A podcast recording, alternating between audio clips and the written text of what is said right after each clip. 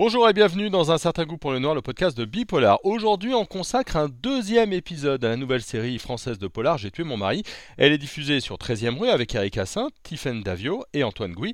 On a le bonheur de recevoir le réalisateur Rémi Silk Binisti et Henri Deberme qui a eu l'idée de départ. Messieurs, bonjour. Bonjour. Bonjour. Henri, peut-être l'idée originale, euh, elle vient de vous? Oui. Comment ça s'est passé? D'où elle vient cette idée de ce podcast J'ai tué mon mari?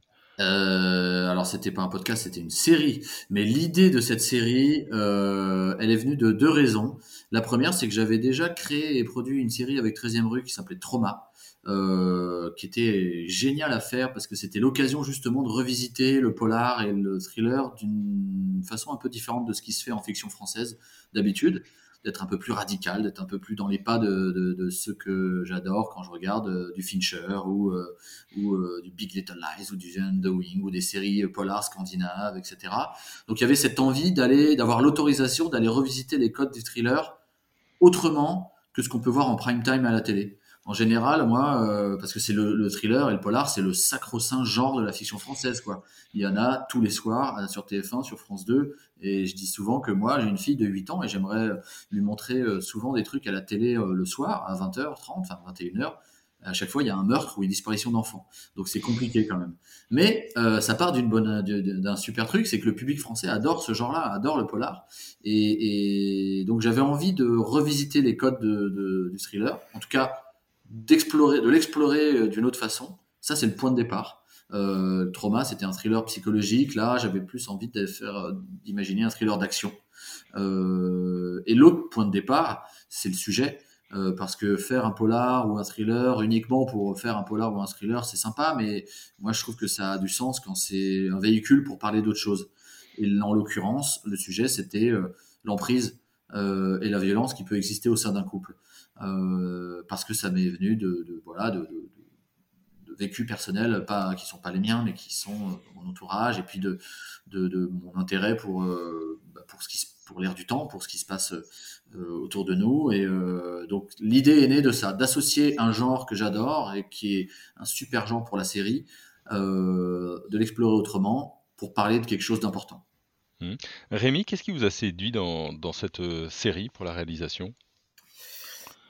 Euh, alors déjà, c'était le terrain de jeu que m'offrait Henri, c'est-à-dire du thriller euh, autour d'une enquête avec une femme, avec plein de, questions.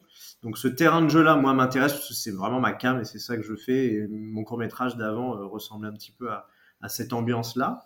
Euh, donc déjà, c'était le, terrain de jeu, de me dire je vais faire un divertissement avec une cavale, avec un sujet tendu qui va m'obliger euh, à satisfaire ma curiosité de ces sujets-là, parce que du coup, ce qui est cool quand on fait une série ou un film, c'est que du coup, on se dit, ok, on va étudier le sujet, et vu que c'est un sujet, euh.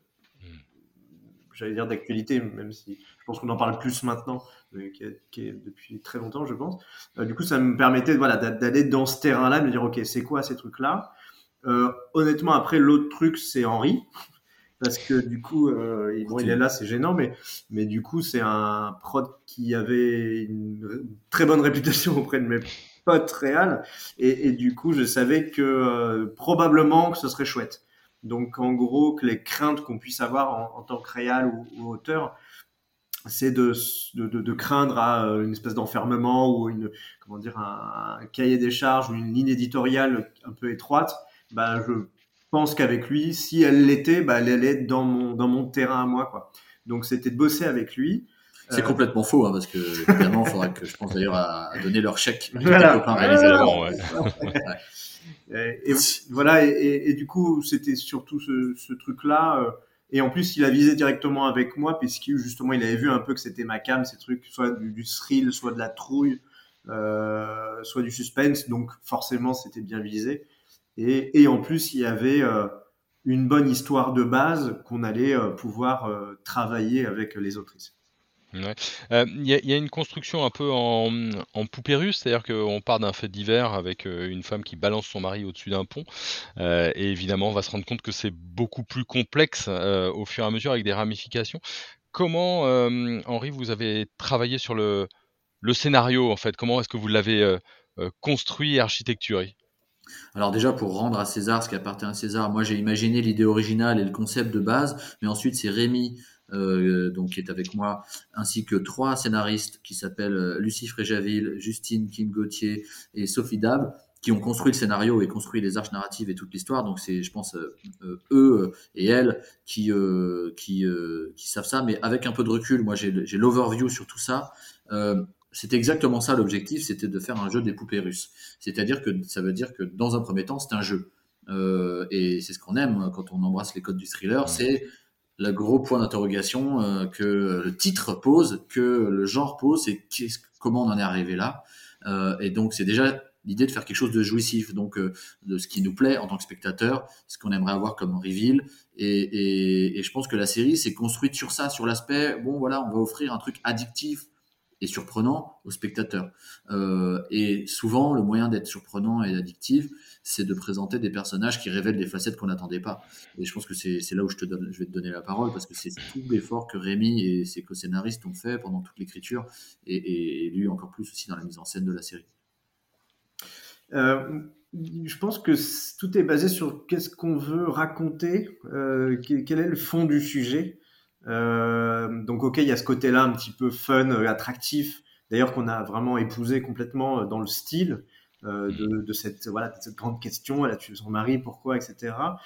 moi, ce qui m'intéressait beaucoup, c'était la, la, sa reconstruction progressive au fur et à mesure de la série, et finalement, tout résonne autour de cette, cette question-là, comment elle se reconstruit, par quoi elle passe, et, c'était le, comment dire, le, le, terrain principal. On savait que si on tournait autour de ça, avec les trucs cool et moins cool que ça a engendré, euh, vraiment la reconstruction de quelqu'un. Je crois que tout est autour de ce truc-là. Euh, là, en l'occurrence, il s'agit d'une femme sous l'emprise depuis des années de, son mari, euh, de montrer comment elle se sort de ce truc-là, comment elle se refait et les avantages, les inconvénients, tout ça, quoi. Avec après tous les codes du thrill qui sont plus ou moins habituel et euh, qu'on a essayé de pimper un peu à notre façon, avec notre vécu, avec notre pays, avec, euh, avec nos comédiens et nos comédiennes qui ont tous leurs attitudes à eux. Mais bon, ça, c'était la deuxième, la partie d'après. Euh, mais en tout cas, on a, on a essayé de s'approprier un petit peu ce genre de, d'histoire qui, comme dit Henri, est très utilisé à la télévision et, et, et, et, voilà, on essaie de le faire à notre façon, quoi. Et puis tu parlais des poupées russes. Euh, c'est un peu ça aussi la construction du truc, c'est que tous les personnages sont présentés d'abord avec une image, euh, une vitrine, enfin une image euh, de, surface. Et comme nous tous. Et le point commun qu'ont tous les personnages, c'est qu'ils ont leur image extérieure, leur image publique qu'ils offrent aux autres, ou le rôle qu'ils ont dans la société. Donc on a une flic qui est censée être en quête de justice, une femme qui a l'air d'être une, une, grande bourgeoise, avocate, euh, qui réussit, qui est pleine d'assurance, mais en fait, euh, c'est plus compliqué que ça. Et au fur et à mesure de la série, on enlève une, une surface pour aller creuser, pour aller trouver, euh, pour que chacun et chacune se révèle. Donc dans le cas d'Erika, le, personnage donc d'Anna, c'est euh, derrière cette façade qu'elle s'est construite, cette, cette, sorte de bouclier public qu'elle s'est construit, on va aller, elle va se trouver elle-même, se retrouver elle-même. Et de l'autre côté, pour le personnage d'Antoine, son mari, derrière cette image d'homme qui réussit, qui, est, euh, euh, qui apparemment était bien sous tout rapport, euh, et ben on va découvrir qu'à l'intérieur, il y avait un monstre. Et, donc tout dans l'écriture repose là-dessus. Mmh. Il y a aussi pas mal les ambiances, euh, parce que parfois même vous flirtez avec du fantastique, mais on a des lieux clos avec, euh, par exemple, tout un jeu sur la cellule. Euh, vous avez même cette première scène où on est sur un pont avec beaucoup de brouillard de, nuit. Comment est-ce que vous avez joué avec ces ambiances, puis aussi le son, hein, parce qu'il y a, y a un accompagnement sonore permanent. Comment vous l'avez construit ça? C'est un peu bizarre, mais c'est des trucs sur lesquels je vais naturellement. C'est-à-dire, si on me donne un stylo et, euh, et, une feuille de papier, je, vais, je pense que je vais dessiner un pont avec de la brume et des trucs comme ça. Donc, je pense que c'est vraiment un truc d'ambiance qui m'intéresse. Je pense que tout est aussi euh, guidé par rapport au fait qu'on voulait que ça soit un peu local. C'est-à-dire qu'on sente que c'est une petite histoire qui se passe dans un petit endroit avec des gens qui peuvent plus ou moins se connaître. Et du coup, bah, toutes nos références de, de ce genre de film-là ont cette allure-là. Euh, ça nous permet de nous de, prendre par la main un peu la personne qui regarde en lui disant voilà, c'est dans ce genre d'univers dans lequel on va baigner.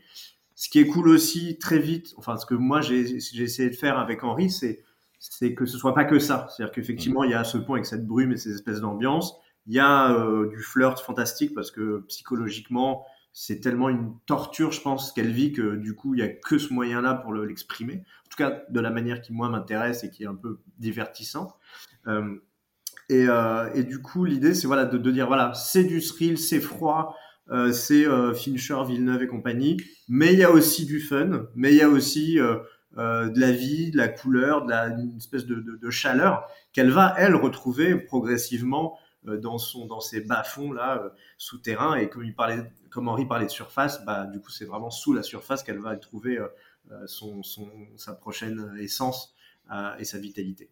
Puis après, il y a un autre truc qui est un, un pur kiff visuel c'est qu'en fait, on a l'autorisation de faire ce qu'on veut visuellement, enfin de, de, mm. de, de, faire quelque chose de visuellement euh, qui nous plaît. Et ben nous, euh, bah, ce qui nous plaît, c'est effectivement, euh, c'est qu'il y ait de la c'est qu'il y ait de la fumée, c'est que ce soit, c'est que ça aille vraiment, que ce soit radical dans la proposition. C'est d'essayer de faire du, du cinéma au sens large. Hein. pour moi, les séries sont tout autant du cinéma que, que, que des films. mais le plaisir le plaisir aussi de se dire putain on est sur un pont bah ouais on va créer faut créer cette ambiance aussi mm. ça là moi je, je, me place plus en spectateur mm. euh, quitte à être dans, dans, dans, un genre autant y aller à fond ouais pareil pour ce palais de justice assez énorme j'imagine ouais. investi un château ou, ou, une, une grande bâtisse mais avec plein de couloirs plein de souterrains plein d'endroits un peu un peu ouais. secrets vous avez joué avec ça c'est oh, je vais peut-être pas révéler où c'est mais c'est impressionnant un hôpital c'est un ancien hôpital, ouais. L'ancien hôpital de la marine de Rochefort, euh, du côté de La Rochelle.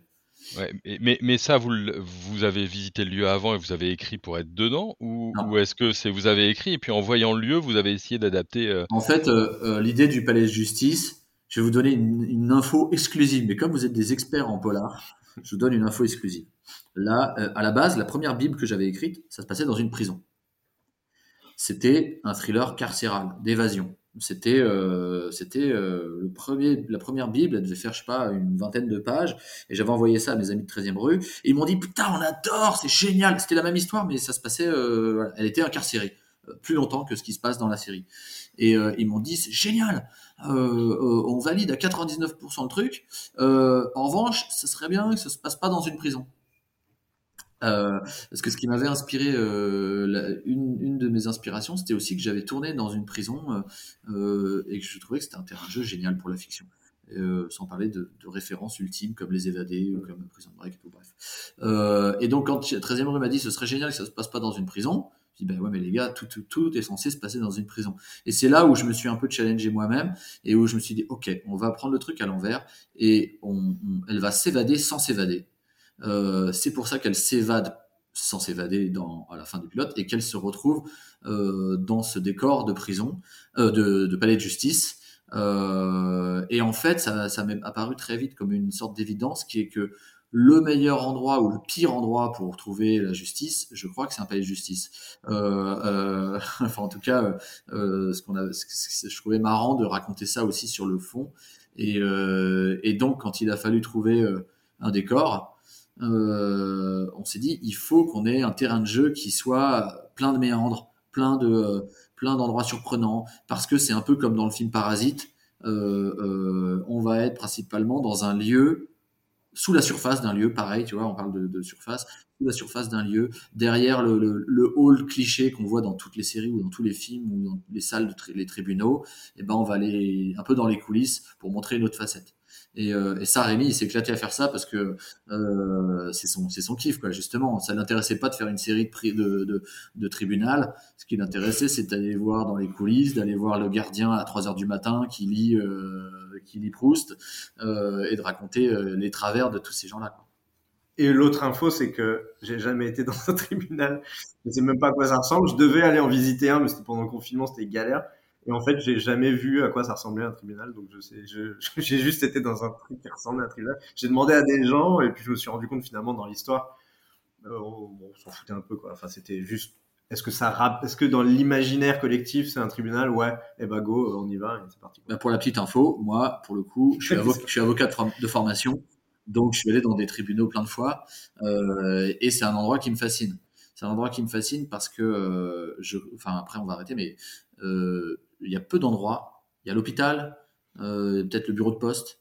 Euh, il y a peu d'endroits comme un tribunal où on peut rencontrer toute la société. Aujourd'hui, quand tu bosses dans la banque, bah, tu es que face à des, banquiers. Quand tu bosses dans la finance, tu que face à des financiers. Quand tu bosses euh, en tant que journaliste, tu passes quasiment ton temps qu'avec des, journalistes. Au palais de justice, on peut croiser des victimes, des coupables, des flics, des juges, des gens qui défendent, les familles, euh, des gens de classe aisée, des gens de classe sociale très pauvre et tout ça. Et je trouve que ça, c'est un terrain de jeu super. Euh, si je devais faire moi un visuel de l'affiche, je mettrais Anna au milieu de plein plein de gens euh, qui pourraient tous être des victimes ou des coupables et on sait pas trop. c'est bien ça. Allez, ça. on fait ça. Allez hop. Dernière question, la série arrive. Euh, il y a ah. une appréhension particulière euh, des premiers retours, des premiers avis, des, des, premiers visionnages. Comment, ah. comment vous le vivez ce moment-là? Alors moi, ça sera nouveau. J'ai jamais fait ça. du coup, je suis content de le vivre parce que c'est tout ce qui est nouveau, c'est cool en général. je me suis blindé un petit peu en, en flânant sur Internet et en voyant qu'il y avait déjà des gens qui trouvaient que la série était pas bonne, sachant que c'était avant qu'on l'écrive et que c'était juste annoncé. Donc je me disais, ok, y a, voilà, globalement, on va tomber sur des gens qui n'auront forcément pas vu le truc et qui vont euh, forcément critiquer, je sais pas pourquoi, mais bref, au-delà de ça, euh, qui était assez amusant, euh, moi je suis très content de la montrer. de la même manière qu'on a été sélectionné dans un festival à, La Rochelle et, et j'ai adoré vivre ça avec les gens, le, voir leur réaction, voir le fait qu'on ait pris un petit peu euh, de biais euh, ce thème qui, je pense, le ton est peut-être un petit peu hors, hors des trucs qu'on voit beaucoup, je crois. En tout cas, j'espère un petit peu. Et du coup, j'ai hâte que les gens vivent ça. C'est possible que ce soit clivant et qu'il y ait des gens qui, soient touchés par ce style-là, que ça surprenne. du coup, j'ai vraiment hâte d'avoir de, des retours sur ça. Pour l'instant, les retours que j'ai sont que positifs, mais je pense que ça fait partie du truc de, promotion. On est qu'avec des gens qu'on aime bien, mais, mais j'ai vraiment hâte de, vivre ce truc. Et moi, ouais, euh, ah, complètement. Alors, j'en suis, c'est pas la première fois parce que des séries, je commence à en avoir fait quelques-unes et tout, euh, et j'adore. Euh, ça me confirme que j'adore. Et non, là où je suis super content, c'est que justement, on va vivre ce truc-là ensemble et que euh, bah, c'est la première série que Rémi réalise. Euh, et donc euh, de pouvoir voilà on, il est il s'est lancé dans le grand bain en faisant ça. Et c'est trop cool de pouvoir assister à ça parce que je suis super fier du résultat. Et puis il y a un autre truc qui me fait avoir plein de plein d'envie. Moi je suis blindé sur les critiques je m'en fous en fait que les gens critiquent la série ou pas je m'en fous. ça a été fait par des gens, je pense, intelligents, qui avaient tous envie de faire un truc bien.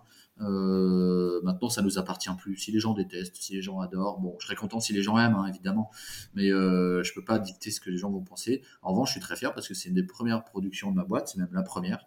Elle a été euh, vendue, signée pendant le confinement, alors que ça faisait euh, quelques semaines que j'avais créé la boîte et je pensais que elle allait pas avoir une longue espérance de vie vu le contexte.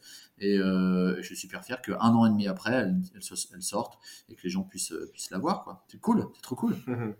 Eh ben, c'est un joli mot de la fin. Merci, beaucoup, messieurs. On vous souhaite bonne chance. Merci à toi, Jérôme, et puis euh, bah, longue vie à Bipolar. Évidemment, on espère. Allez, merci à tous les deux. Au revoir. Salut. J'ai tué mon mari, c'est une série donc à découvrir sur 13e euh, rue. N'hésitez pas à nous dire ce que vous en avez pensé en commentaire. Et puis si vous avez aimé ce podcast, évidemment, likez, partagez, abonnez-vous. Bonne semaine à tous.